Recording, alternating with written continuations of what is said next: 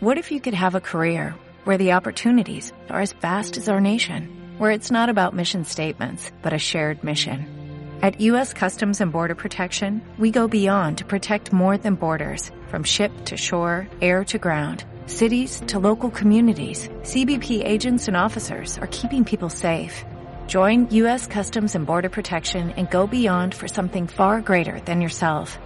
Learn more at cbp.gov/careers.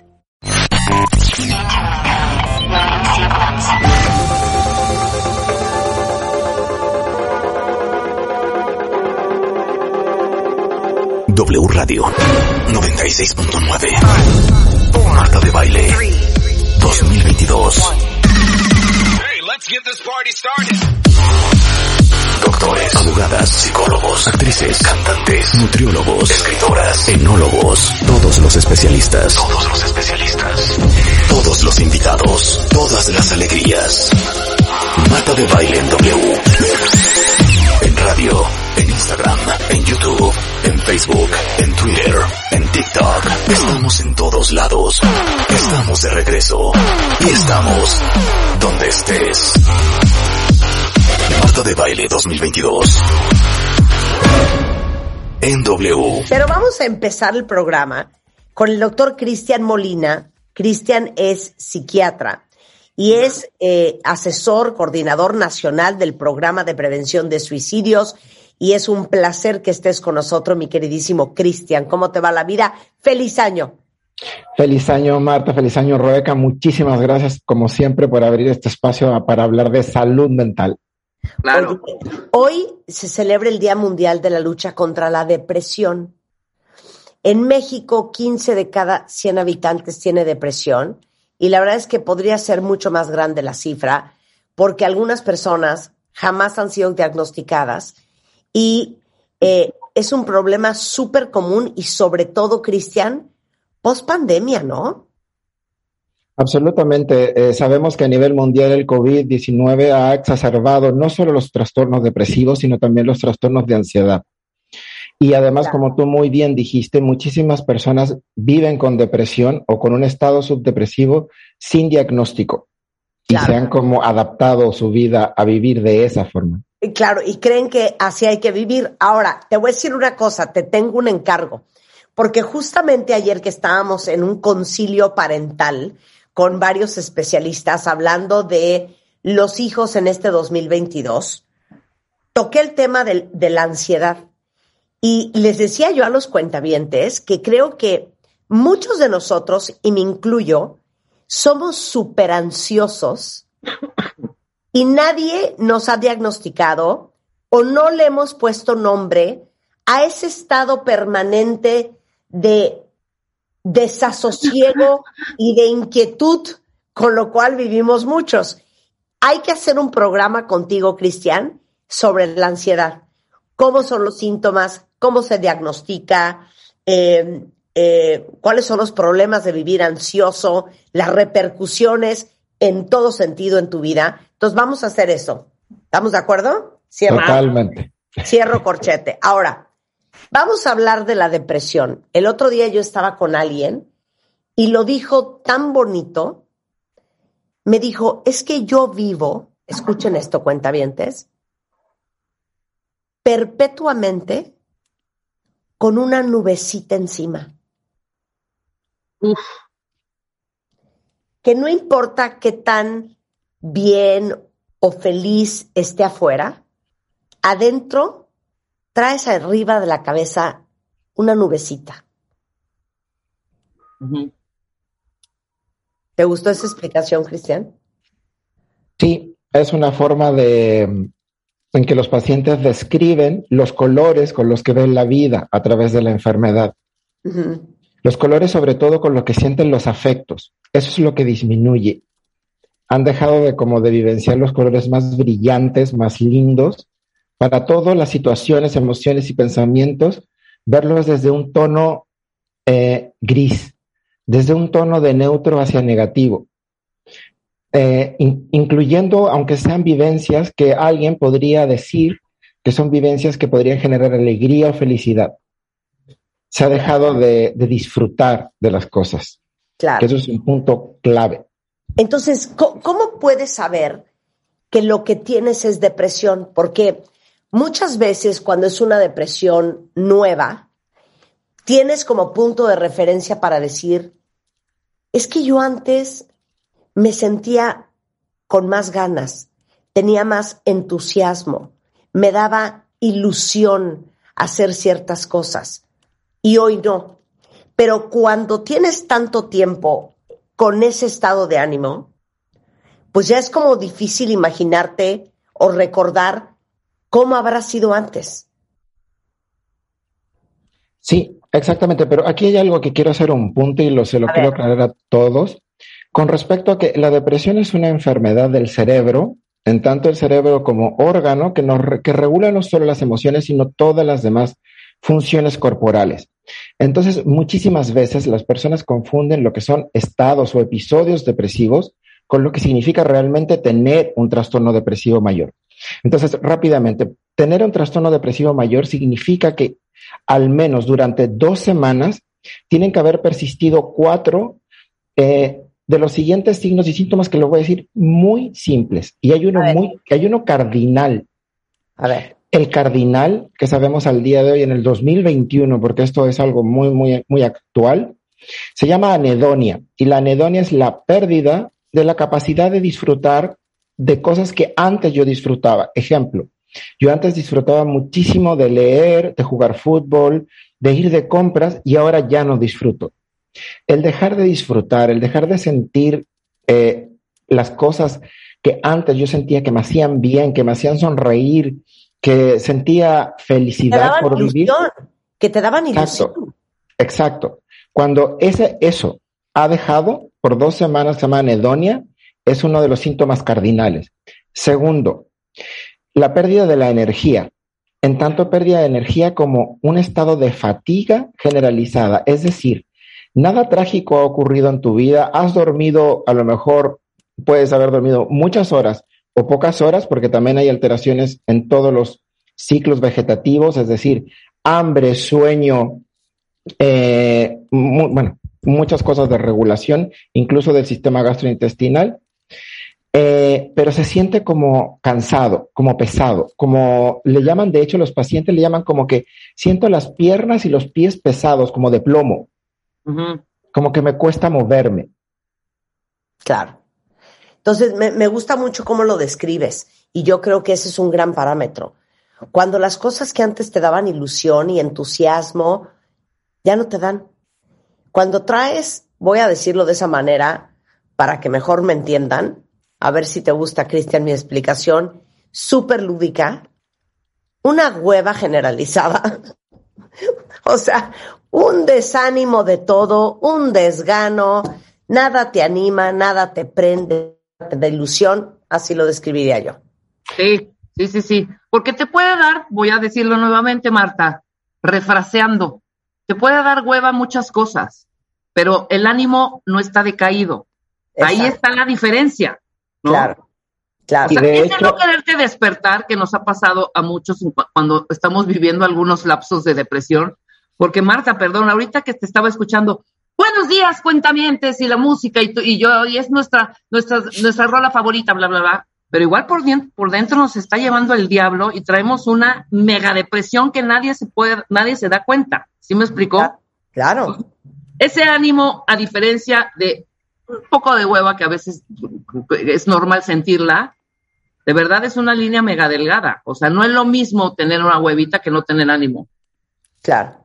Yo un día le dije a una persona que estaba súper deprimida, súper, y cuando me contestó fue la peor respuesta y dije, nunca vuelvo a hacer este tipo de, preguntas. Estaba muy, muy, muy, muy mal. Y le digo, es que ve la estupidez, hija. O sea, ¿Qué asómate a la ventana, ve este sol maravilloso que está, ve el día. Y me dice, Rebeca, hasta ver el sol y este día hermoso, me da miedo. Miedo. Claro. Bueno, a ver, di Cristian. Lo que pasa es que la, hay que tener claro que la capacidad de sentir placer es vital para el bienestar. Es una cosa que es vital para nuestro funcionamiento cerebral. Es decir, eso habla de, de que tu cerebro está funcionando bien, tu capacidad de poder vivenciar que las cosas eh, te dan alegría, te sientes feliz de despertar, que hay algo que te motiva a levantarte por la mañana, eso es algo vital para no, solo el bienestar físico, mental, también para tu bienestar social y de relaciones. Entonces hay que recordar que la depresión en sí misma es un proceso de inhibición. Es decir, todo lo que antes podías hacer a un 100 o a un 90%, incluyendo el trabajo, tus relaciones, eh, tus actividades de ocio, todo baja, todo disminuye. Y puede disminuir hasta un proceso en el cual ya no te quieras levantar, no te quieras bañar, no quieras hablar con nadie, es decir, ni siquiera quieres abrir la boca, estás totalmente apático y ya cuando entran criterios de gravedad es cuando ya empiezan las ideas de muerte o la planeación del comportamiento suicida o incluso llegar al acto consumado de suicidio. Es por eso que es tan importante, como cualquier enfermedad que no se trata, va a ir avanzando. Y además, otra cosa, recuerden que esta, al ser una enfermedad del cerebro, va a tener repercusiones. Es decir, si no la tratas, va a tener síntomas residuales, es decir, tu cognición, tu capacidad de concentración, tu capacidad de atención, de poder, eh, tu capacidad creativa, todo va a estar disminuido e inhibido. Y además otra cosa, las relaciones interpersonales, porque me encanta lo que dice el manual diagnóstico de la Asociación Psiquiátrica Americana, porque dice, ya sea percibido por el sujeto o percibido por otros. Es decir, tal vez la persona no se está dando cuenta, pero el entorno sí. El entorno ya nota a su familiar más irritable, menos tolerante, lábil emocional. Es decir, la gente de repente está llorando y al rato se está muriendo de la risa y de repente está aventando los platos y pasa de un ánimo hacia otro de manera extrema. Y eso a lo mejor el sujeto no se está dando cuenta, pero los familiares lo están sintiendo y observando. Vivir con alguien en estado depresivo es realmente algo muy duro. Claro. Ahora, ¿qué se hace? Y ahorita vamos a hablar de todo lo que tiene uno que hacer para mantener al 100 tu salud mental y emocional. Yo creo que de entrada lo que hay que decir, Cristian, es que la depresión, el gran mito es, es que hay que echarle ganas, es que hay que agradecer lo que tienes, es que hay que enfocarte en lo bueno y no en lo malo, en lo que sí hay. No es una cuestión actitudinal, es una cuestión química. Y un psiquiatra que es médico, a eso se dedica a entender, ¿no? Absolutamente, y además es como siempre lo hablamos aquí, me refiero a cualquier persona que estuviera eh, con problema al riñón, que le estuviera dando un infarto, correría a la clínica a atenderse, sin ni siquiera preguntarse, decir, no, mejor voy a ir mañana, voy a infartarme toda la tarde y mañana en la mañana voy a ir. Nadie piensa eso, inmediatamente vas y lo ves como una urgencia.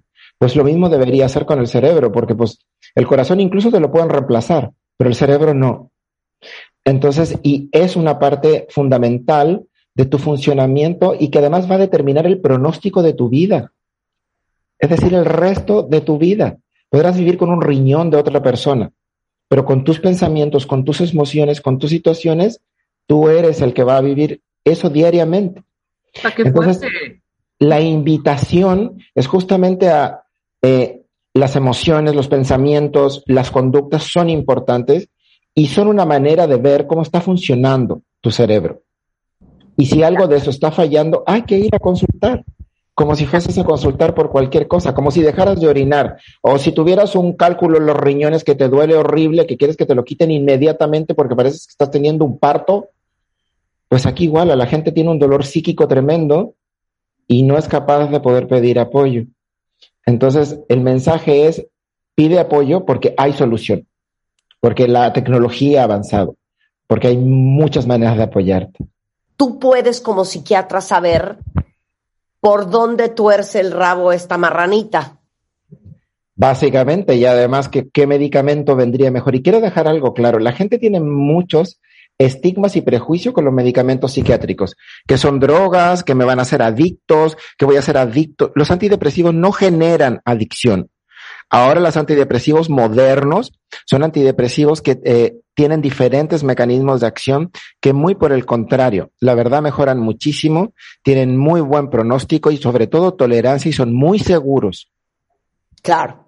Entonces, lo que hace un antidepresivo, un ansiolítico, en el cerebro, ¿lo puedes explicar?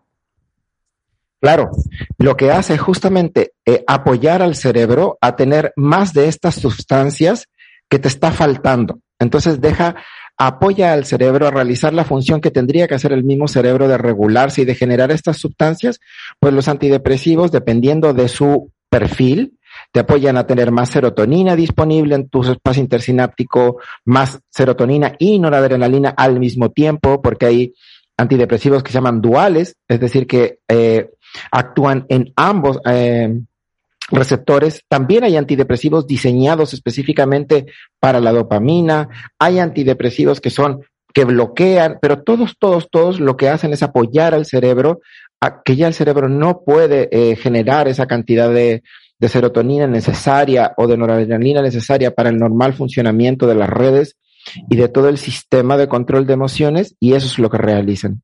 Ok, te la voy a poner más difícil, Cristian. ¿Cómo se nota cuando alguien tiene la serotonina en el suelo o disparada? ¿Y cómo se nota cuando alguien tiene la dopamina en el suelo o disparada? Vale, está súper buena tu pregunta. La serotonina disparada es un problema muy grave y es un síndrome serotoninérgico que eso se va a urgencia inmediatamente. Me refiero a eso, no le pasa a todo el mundo. El, síndrome serotoninérgico, es decir, cuando la serotonina está disparada, eso es una urgencia médica y generalmente suele ocurrir por eh, algún efecto secundario con respecto o a, haber consumido alguna droga o algún efecto propio de una sobreintoxicación por eh, medicamentos. ¿Ok? La serotonina baja siempre tiene, eh, bueno, generalmente da este tipo de, de síntomas. La anedonia, número uno, lo que acabo de decir. Tu pérdida de capacidad de sentir placer, de sentir eh, ánimos de los colores que ves la vida. Ilusión. Ilusión, sobre todo eso. La serotonina baja generalmente aparte está también relacionada con la apatía, es decir, con las pérdidas de eh, las ganas de generar vínculos, de ver gente, de salir. Dos, también está relacionada con la ansiedad. Entonces, sobre todo si tienen eh, estas mezclas mixtas de depresión y ansiedad, sabemos que es la serotonina la que está ahí en, en cuestión. Ahora, te voy a decir las tres. La noradrenalina, si está baja, serotonina y noradrenalina, tenemos estas depresiones que llamamos inhibida, es decir, la fatiga extrema, eh, la flojera, como esta pesadez, eh, la, digamos, la inhibición de las conductas, es decir, el bajo rendimiento, la funcionalidad y sobre todo cosas cognitivas. Cuando está la dopamina baja, ¿ok? Cuando está la dopamina baja, aquí tenemos varias cosas. Dependiendo de qué día tenemos la dopamina baja, podemos tener desde la enfermedad de Parkinson, esa es la clave de la enfermedad, de la, digamos, es la fisiopatología de la enfermedad de Parkinson. Y la dopamina baja está principalmente relacionada a procesos cognitivos, es decir, eh, tu incapacidad de poder eh, poner atención, tu capacidad de eh, concentración. Eso se encuentra, por ejemplo, en los déficits de atención e hiperactividad, en lo cual tienen algunas ciertas vías de control de la dopamina que no están, no crecieron bien o no maduraron bien. Más importante es saber cuando tenemos la dopamina alta, porque la dopamina alta lo que genera son procesos psicóticos, es decir, eh, pensamientos que están fuera de la realidad, alucinaciones auditivas, alucinaciones, como si tuvieras metido droga. La gente que consume cocaína, cristal, crack, eh, eso sube muchísimo la dopamina en el cerebro y genera síntomas como si tuvieran esquizofrenia. Es decir, los pacientes se sienten paranoicos, piensan que los están vigilando, que los persiguen la policía, se ponen agresivos, eh, pueden escuchar voces, pueden tener eh, miedo de que alguien le esté metiendo veneno a su comida, etcétera. Eso es principalmente la dopamina alta. Y es súper importante lo que estamos tratando ahora, que también lo trataremos en algún momento, porque hay muchísima gente que está con episodios psicóticos y que no está diagnosticada y literalmente eso está destruyendo tus células cerebrales. Claro. Mira, dice, por ejemplo, voy a, voy a, leer un poco lo que dicen los cuentavientos. Ana dice que hace dos años mataron a su hermano. El año pasado su papá se murió de COVID. Y dice que desde entonces le da pavor sentarse a llorar porque no quiere caer en una depresión. Eh, que este año hasta retomó el ejercicio para ayudarle a su mente y cuerpo con estas emociones. Pero este es un caso, por ejemplo, de alguien que la está pasando duro. Y claro, para muchos, Cristian, abrazar la depresión es un lujo que no se pueden dar. Claro. No pueden acostarse en una cama porque tienen que salir a trabajar, porque tienen que operar su vida, porque tienen que resolver a los hijos. O sea, no se pueden sentarse en un sofá a estar metidos con pijama viendo televisión. O, como dice Ana, no me he podido dar el tiempo de vivir este luto y este duelo porque me da pavor irme en un hoyo. Claro, el asunto, Marta, es que eh, estas cosas no se pueden enterrar. Me refiero, aunque no nos podamos dar el lujo de poder sentir un duelo, de no poder, eso no es un lujo. De hecho, al contrario, eso es negarte a ti mismo la posibilidad de sanar y de estar bien. O sea, al contrario, es eh, la valentía justamente radica en poder eh, enfrentar todo este proceso y todo este trabajo. Y sé que hay muchas personas, sabes que al final, tarde o temprano, eh, la salud mental no es un lujo.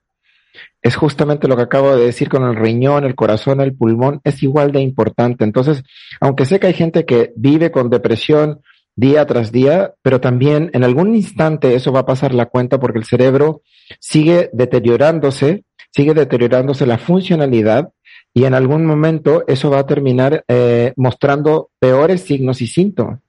Me refiero, no, no significa que, porque ahí está el concepto, Marta, de echarle ganas. Entonces ahí está la cosa de, ah, no importa que me sienta deprimido, que no tenga ánimo, anedonia, que no disfrute de nada, que sienta que mi vida es una basura, yo tengo que trabajar por mis hijos. Claro, eso te durará dos años, pero luego tus hijos ya no te soportan porque siempre estás irritable, porque luego ya hay violencia, porque luego ya tú no puedes manejar bien, me refiero, todo, toda la funcionalidad biopsicosocial, es decir, todo se ve afectado.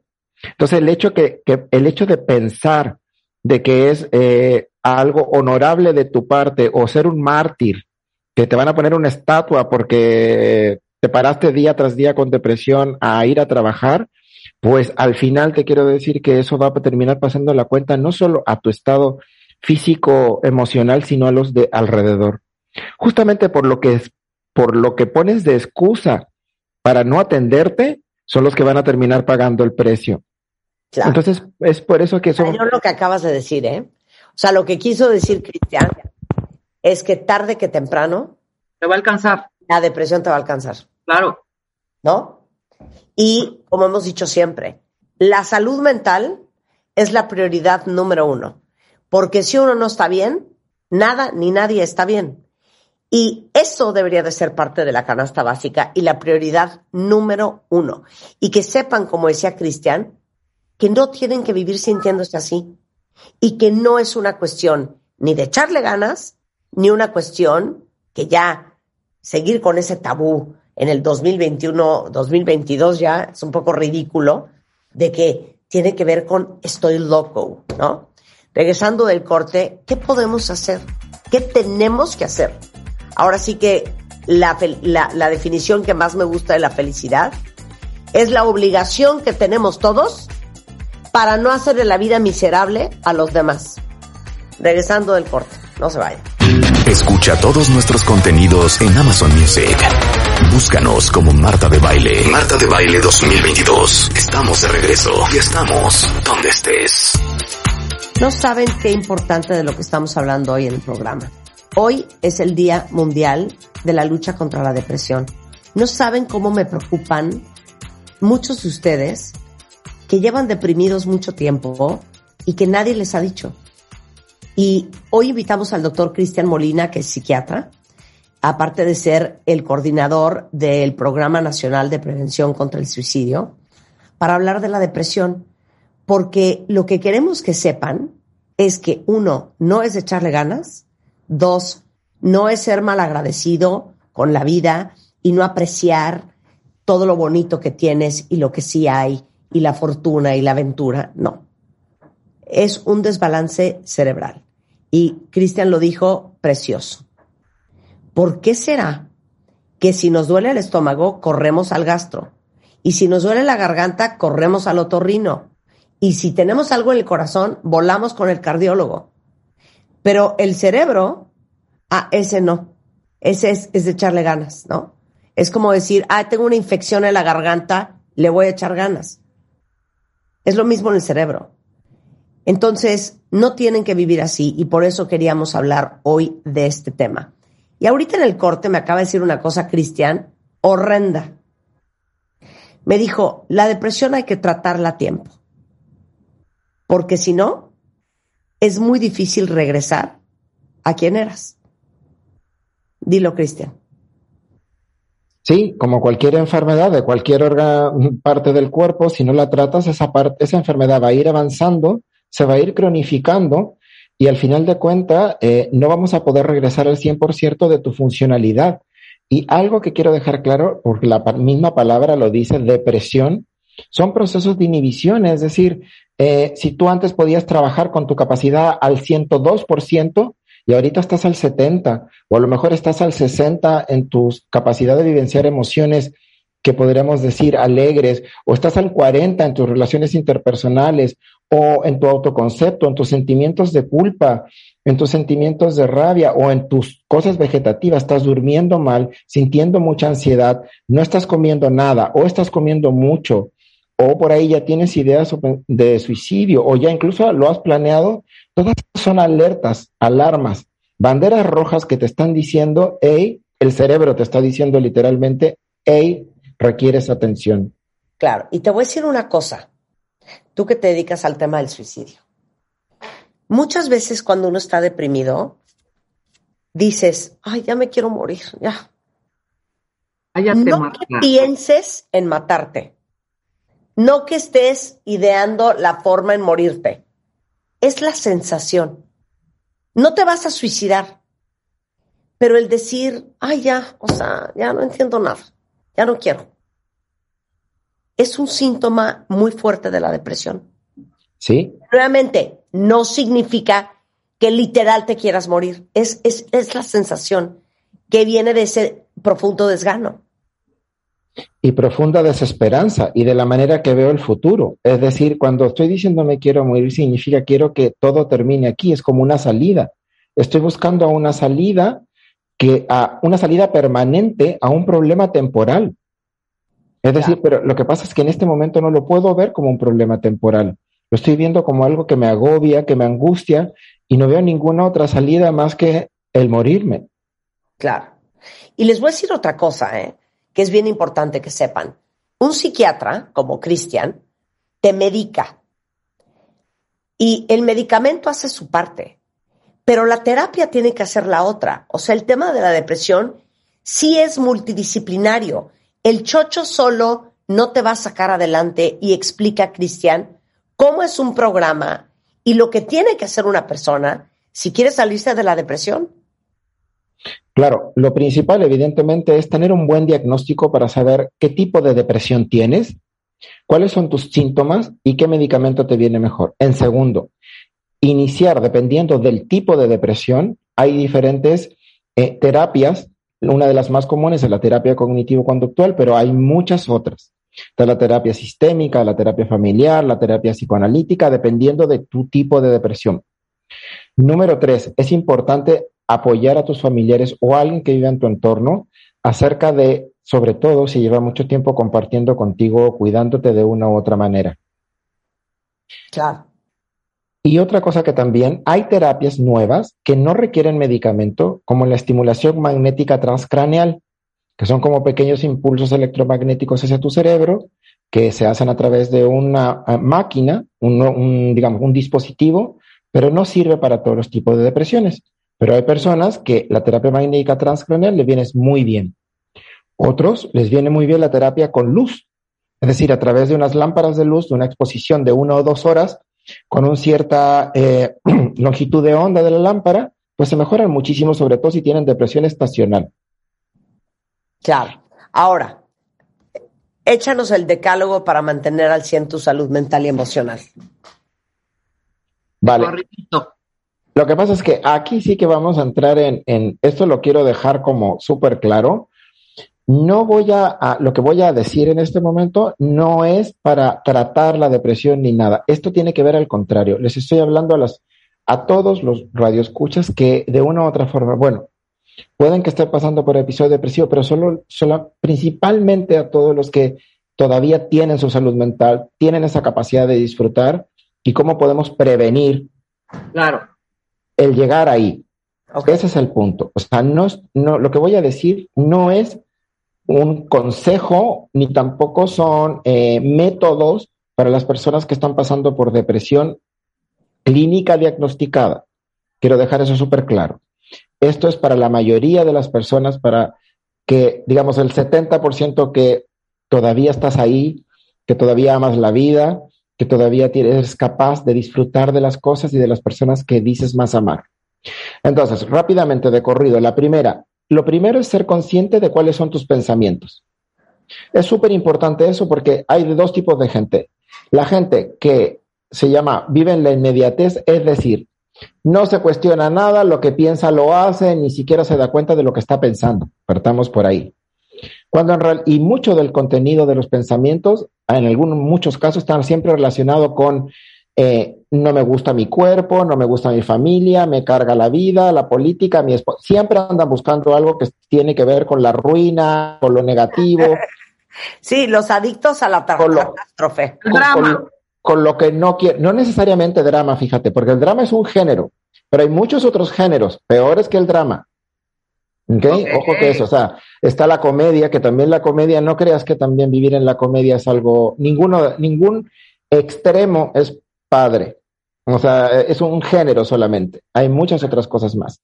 Entonces, es importante que estés consciente, decir, hacer un alto y decir, ¿en dónde tengo mi, enfocado mis pensamientos la mayor parte del tiempo? ¿Por qué? Porque si no estamos conscientes, no podemos moverlos hacia lo que sí queremos vivir.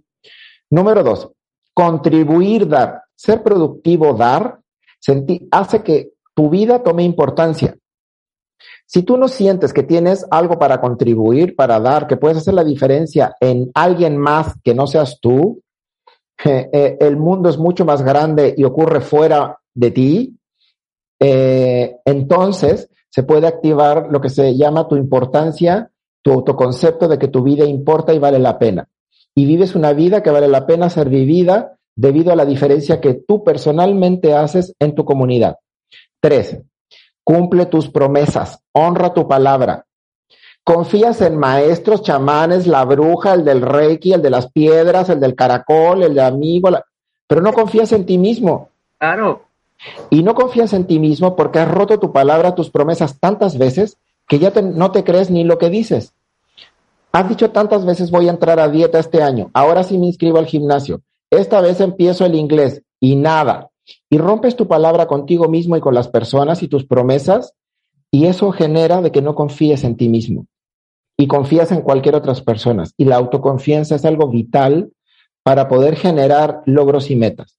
Número cuatro, pregúntate acerca de tus creencias, juicios o lo que tú consideras verdad un pronóstico de alguien en la vida, si tú quieres saber cuál es tu pronóstico en la vida, es, depende de tu capacidad de preguntarte a ti mismo o de interrogar si lo que crees con respecto al mundo, a la vida, a la gente, es verdad o no. Vivimos como que todo lo que creemos es verdad, cuando en realidad es algo subjetivo.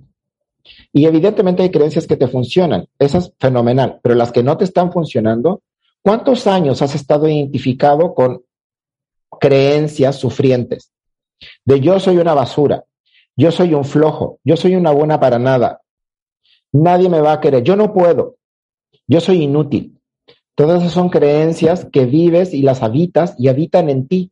Y si no eres capaz de interrogarlas, tu creatividad se anulifica y vives todo el tiempo con eso. Y pierdes la capacidad de volver a reinventarte. Número cinco, estar presente. Como decía ahora bien Marta, sentirse bien debería ser algo impostergable.